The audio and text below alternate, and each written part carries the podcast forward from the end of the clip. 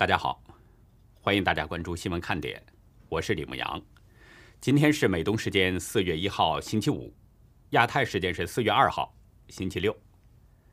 俄罗斯边境城市别尔哥德罗的一个燃料库一号上午着火，地区州长格拉德科夫表示，油库火灾是遭到空袭引发的。他表示，有两架乌克兰的直升机低空进入俄罗斯境内并发动空袭，但没有遇难者。法国总统马克龙一号在爱丽舍宫接见了乌克兰梅利托波尔市长伊万·费多罗夫。费多罗夫曾被俄罗斯逮捕并关押。会见前，马克龙还给泽伦斯基打了电话，表示将继续支持乌克兰。欧盟和中共领导人一号举行了峰会。欧盟警告中共，如果协助俄罗斯侵略乌克兰或者回避西方制裁，将会严重损害中国的信誉。习近平没有直接谈到对乌克兰战争的立场，但是承认中欧关系遭遇挑战和困难。李克强则表示，北京将以自己的方式推动乌克兰和平。韩联社报道，当地时间一号下午一点三十七分。韩国两架 KT-1 战机在庆尚南道四川市相撞坠毁，四名飞行员全部遇难。据四川观察官方微博一号报道，当天中午，四川眉山仁寿县满井镇、傅家镇等多地网民都听到两声巨响，甚至有市民家中的窗户被震裂。仁寿县消防大队表示，没有发现火灾、爆炸等异常情况。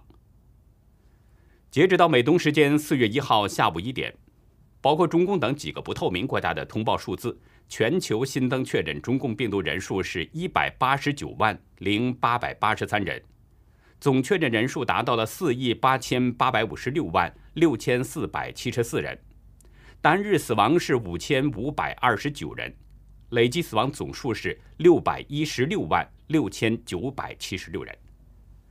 下面进入今天的话题。上海市委书记李强军令要求背水一战，调动山东特警前来封城维稳，使魔都变成了名副其实的鬼城。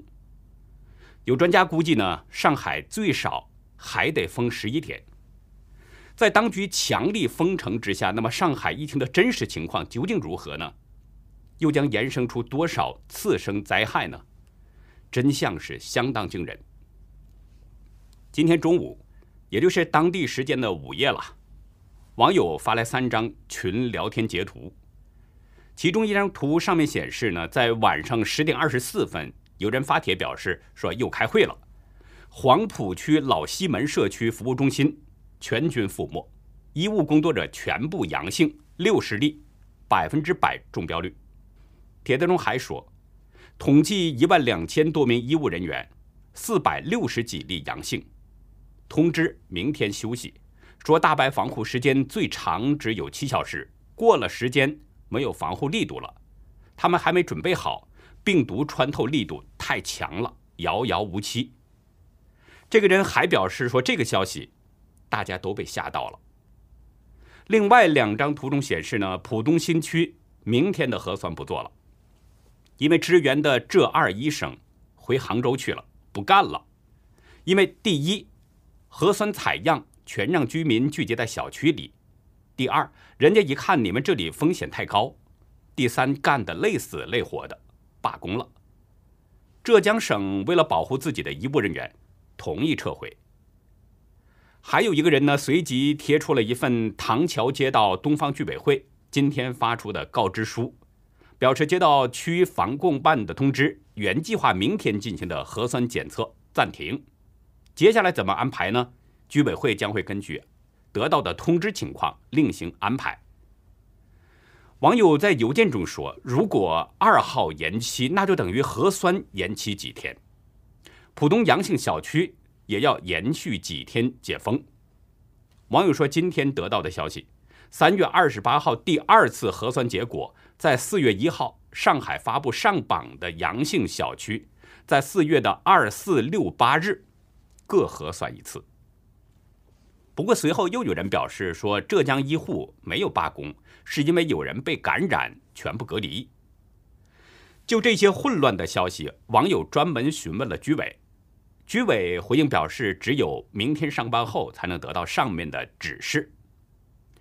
网友在邮件中跟我说呢，当局一贯隐瞒辟谣，如果有人感染，很多人不满，罢工回浙江也是可以美化成有人感染隔离的，不进行核酸，理由可以随便编造。中共官方今天通报说，过去的二十四小时，全国单日新增七千二百二十九例本土患者，其中上海占据了四千五百零二例，依然是疫情第一重灾区。在新增病例当中，确诊三百五十八宗，无症状感染四千一百四十四例。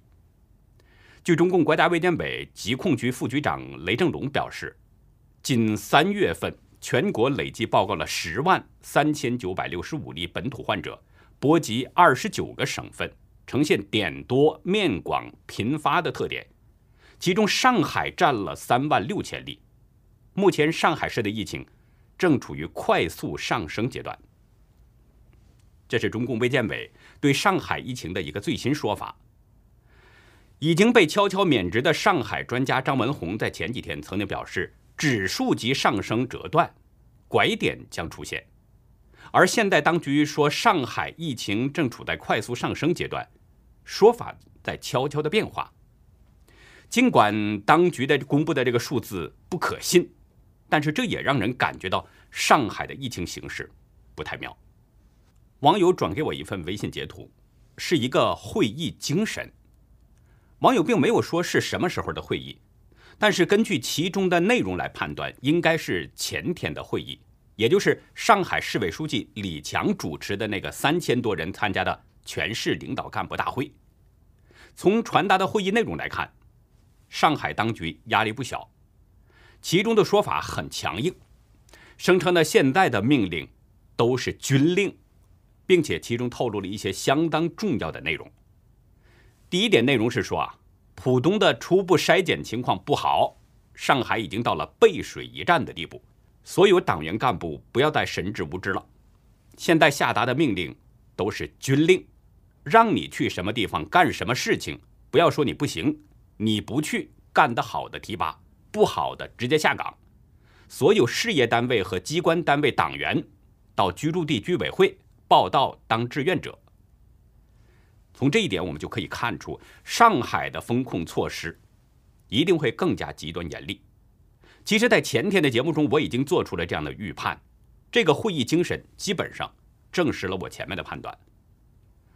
第二点内容表示呢，说明天是关键普西，一千六百万人防止抢菜，要求公安明天全部驻场大型超市和菜场。现在医院系统处于崩溃的边缘。原文中说的是两千六百万，这里我觉得可能是笔误，因为浦西的人口呢大约是一千六百万。当局要求明天公安全部进驻超市、菜场，目的就是要防止人们抢菜。从这里可以判断出，这个明天其实指的是三月三十一号，也就是浦西正式封城的前一天，因为四月一号浦西正式封城之后，人们不可能还出去买菜。另外，在这里啊，最后一句很值得重视。现在医院系统处于崩溃的边缘。昨天，中共官媒《环球时报》也报道了这一点。报道引述一位匿名的国家级卫生官员透露，上海医疗系统濒临崩溃。事实上，我在前面两天节目当中呢，也都对这一点做出了判断。另外，有多位网友都给我发邮件。表示上海市的医疗系统实际上已经是崩溃了。这从第三点会议内容上也可以看出来。第三点表示呢，要求上海所有的医学院、学校学生动员起来，提前入驻医疗系统，动员所有退休的医生、护士返岗，学校改造成隔离方舱。大家知道，正在医学院、学校上学的学生啊。他们没有任何的实战经验，还是在学习阶段。但是当局要求他们提前入驻医疗系统，特别是那些刚进入医学院、医学校的这些学生们，其实跟咱们没啥区别，他们也没有什么医疗救治的经验和技术。但是这样没经验的学生都得提前上岗，而且退休养老的护士、医生也都得回来，同时要把学校改造成隔离方舱，这些都足以说明上海的医疗系统已经被这次疫情击穿了，疫情情况急迫。第四点呢，说的是快递小哥。当局认为快递小哥是高危人群，需要隔离，要求送菜的、快递的这回都得由党员和志愿者来做。其实这一点啊，我觉得这是当局的预设伏笔，因为控制了快递之后，上海市的居民再想买什么东西，只能通过社区和街道来。那么这样一来的话，当局想做什么都非常容易，而百姓。又不得不接受。从武汉、扬州、西安等等这些城市封城情况来看，官派的那些社区服务人员绝对是肥差啊！领导干部们的亲属们应该这回可以走马上任了。最后一点是说呢，重点区域五号不可能解封，其中特别点到了北蔡和闵行七子，这一点就不用说了。因为浦东今天并没有按计划解封，而是转入到了阶梯式管理。同时，浦西今天正式官宣封城了。在今早举行的新闻发布会上，上海卫健委主任邬惊雷表示，将浦东划分为风控、管控和防范三个区，这样呢来实施阶梯式的管控。阳性患者涉及的小区、涉及的单位和场所等。划分为是风控区，要求区域封闭，足不出户。风控小区、单位和场所所涉及的乡镇、街道以及其他区域等等，划为管控区，实行人不出小区。那么这两种情况以外的那些其他区域，划为防范区。这项规定是以街道清零为标准的。也就是说，只要一个街道有这么一例阳性，那么所有的小区都得要封闭。不知道现在这个上海啊，现在是不是还有不存在阳性个案的街道？所以照这个规定来执行，上海要封到什么时候？这是一个非常难预知的情况。上海医疗界人士惠伟宁估计，根据上海的情况。最好的情况就是浦西封十一天，浦东还要封七天。他的意思就是说，最少浦西要封十一天，浦东要封七天。那么最差是多少呢？大家可以自己设想。惠伟宁对自由亚洲表示，在上海正式宣布封城前，有的小区已经被封控一个月了。他的舅舅所在的那个小区三月九号被封，现在还没有解封。他的一位朋友三月五号被封，中间有两次被放出来，但是隔一两天又被封进去了。惠伟宁指出，上海疫情持续超出了预期，并没有下降的趋势，封城措施并不能真正解决疫情。其实这一点西方国家早就已经发现了，因为奥米克戎来袭，虽然疫情汹涌，但是西方国家却在逐步的恢复人们的自由。唯有中共还在不停的封封封。今天凌晨三点，浦西正式封城了，一千六百万人全面开始核酸检测。中共官媒拍下的这个航拍镜头显示，这个上海的政治、金融、商业和文化中心顿时就失去了往日的喧嚣，连以往熙熙攘攘的外滩、摩肩接踵的南京路步行街等等这些地方。如今也是看不到了便装出行的人们。近两千六百万人口的中国第一大都市，在被按下了暂停键之后，静得有些可怕。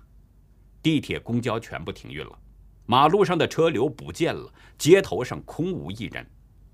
素有魔都之称的上海，俨然真的就变成了一座巨大的鬼城。唯一能让人看到一点生气的，就是街面上正在走动、消杀的几个大白。直到这个时候，人们才发现，原来上海的马路并不窄，而是如此的宽阔。熟悉上海的人呢，一直惊呼：“难以想象，这就是昔日繁华的上海。”今天长期跟我联系的一位上海网友呢，告诉我，大批维稳人员赶赴上海，已经开始执行维稳任务了。网友在邮件中还附带了两段视频，从那些人衣服上的字体可以看出，他们都是中共的特警。其中一段视频中显示，在一个类似广场的地方，两边站着不少的大白。这些人随着一声口令，同时做出了敬礼的动作。随后呢，就看到远远开来的摩托车队，后面跟着多辆警车和医疗车等等，还有几辆大巴车。这一列长长的车队，在大白敬礼、夹道欢迎之下，显得很威风、很气派。在另一段视频当中，一群身穿黑色特警服装的人啊，每个人拿着一个雨衣包，在某个小区的门口集结待命，准备进驻小区。但这些人。被小区的大爷大妈们给挡在了门外，向他们要核酸报告，没有核酸报告你就不能进小区。而那些年轻的特警们，没有人敢回应人们的问话，全都缄默不语，似乎是担心一张口会露馅儿，因为讲的不是上海话，会被人拒绝进入小区，担心他们携带病毒会传染给小区的居民。据网友介绍呢。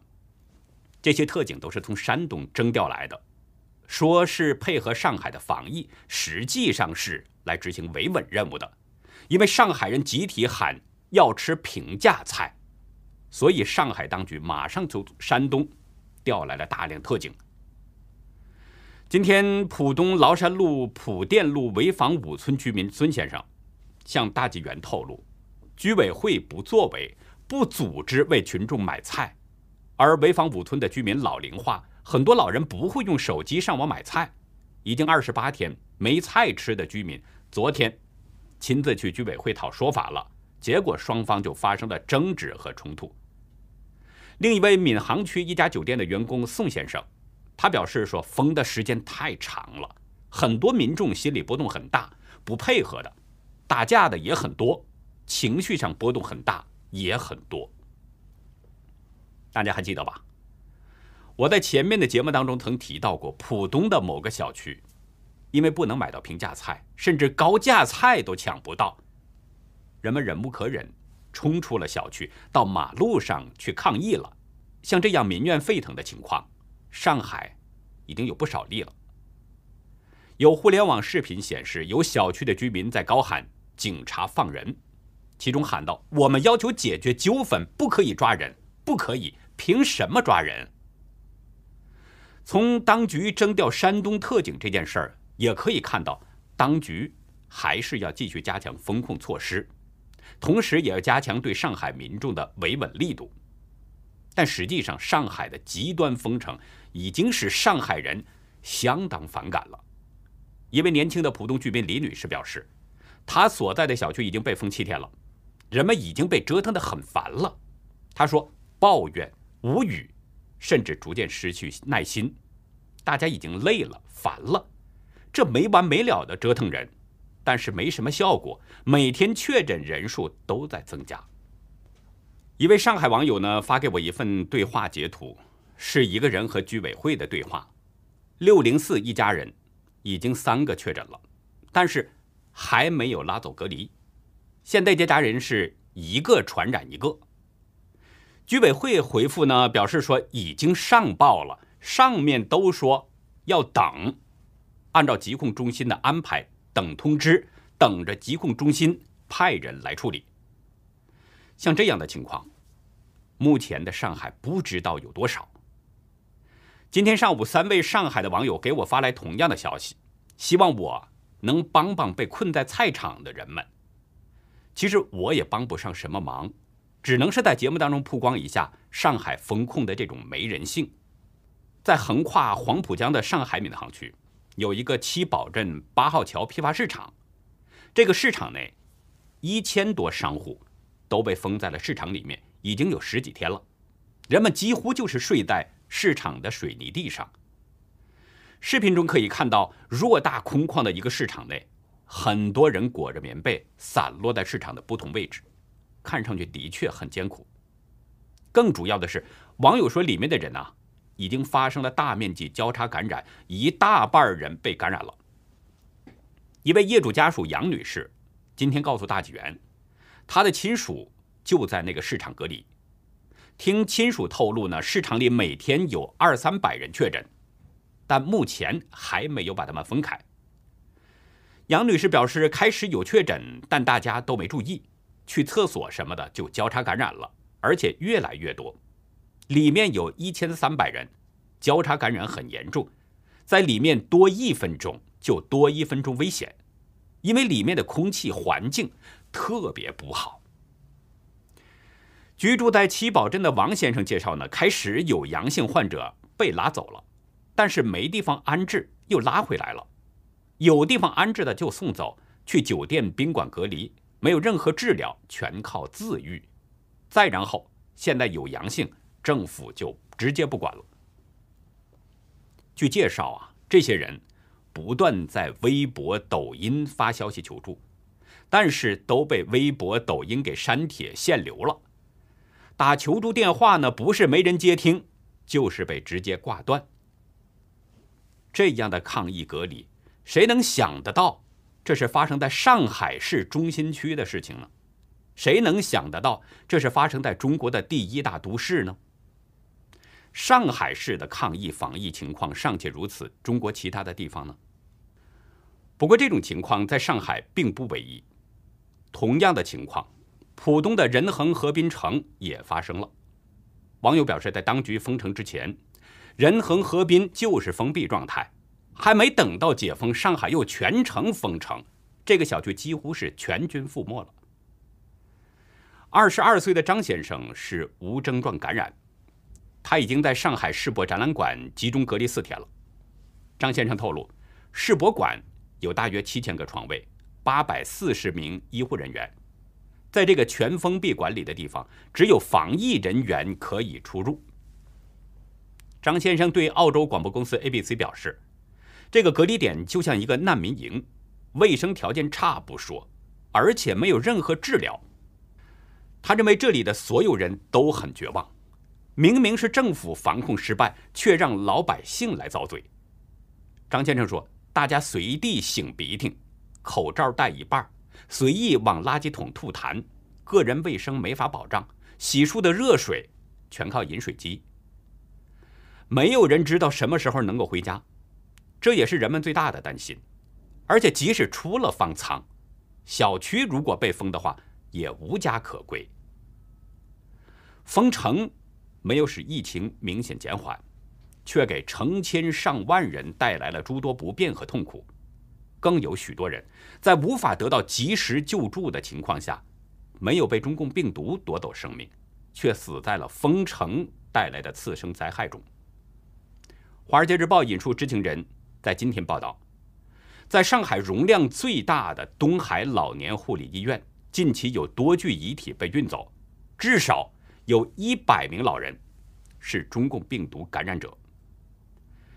这家医院的六名替补护工告诉《华尔街日报》，在他们之前的护工都被送走隔离了，他们亲眼见到或者是听说，最近有几具尸体被抬走，那里至少有一百名患者。被检测出了阳性，其中一名护工表示，他被安排给一名离世的男性遗体穿衣服。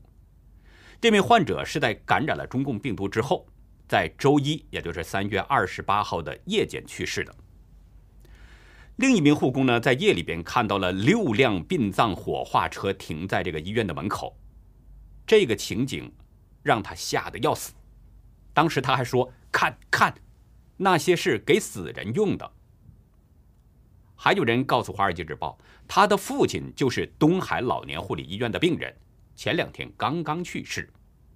这个人的朋友补充呢，有去过这家医院的人介绍，看到了至少十几名去世病人的尸体。文章指出，在中国大陆几家主要的社交媒体平台上，有不止六位用户发帖说呢，最近几天，东海老年护理医院。有没报告的死亡病例。据一位护工透露，他的同事此前连续三天参与协助转移遗体，随后这名护工就被检测出了阳性，目前已经被带走隔离了。《华尔街日报》采访到了一位正在隔离中的护工，张爱珍。这是一位在东海医院工作十多年的老护工。三月十九号，他和几十名医生、护士等工作人员一起被送到了一家酒店隔离，后来又被转到体育馆改建的临时隔离点。张爱珍说：“护工、护士和医生都有感染。”据知情人透露，过去两天，东海老年护理医院招聘了四十多名替补护工来接替这些被隔离的护工。这些知情人表示呢，来此之前，医院并没有告知院内的情况。对于被要求照顾这么多中共病毒患者，这些新招的护工感到震惊。大纪元也联系到了部分这家医院的老人家属，他们证实东海老年护理医院的确爆发了疫情，老人、护工和医生都有确诊和死亡的情况。不过，东海老年护理医院的电话。一直无人接听，上海市政府方面也没有就此做出回应。据公开资料显示，东海老年护理医院是一家综合医院，负责老年医疗、老年护理、老年康复和临终关怀等多项业务。二零二零年，这家医院有一千八百多名老人入住。披着汉语的外衣，塞进党文化的内涵，这就是。党化，党化的实质呢，就是中共把帮派黑化，以国家机器用一切手段，强制推广给全体的社会成员，成为政治方言。这在人类历史上是绝无仅有的。那么，传统汉语是如何被整肃和变异的呢？欢迎大家到优乐客会员区来了解更多。我们的会员网站网址是 http: 冒号双斜线。牧羊 show 点 com，还有一个是 http: 冒号双斜线 youlucky 点 biz。那好，以上就是今天节目的内容了。如果您喜欢新闻看点呢，请别忘记替我们点赞订阅，也希望您在视频下方留言跟我们进行互动。当然，更希望您帮我们把这个频道给多多的转发出去，让更多有缘人、更多像您一样需要了解真相的人接触到我们，看到我们。感谢您的收看，也感谢您的支持和帮助，再会。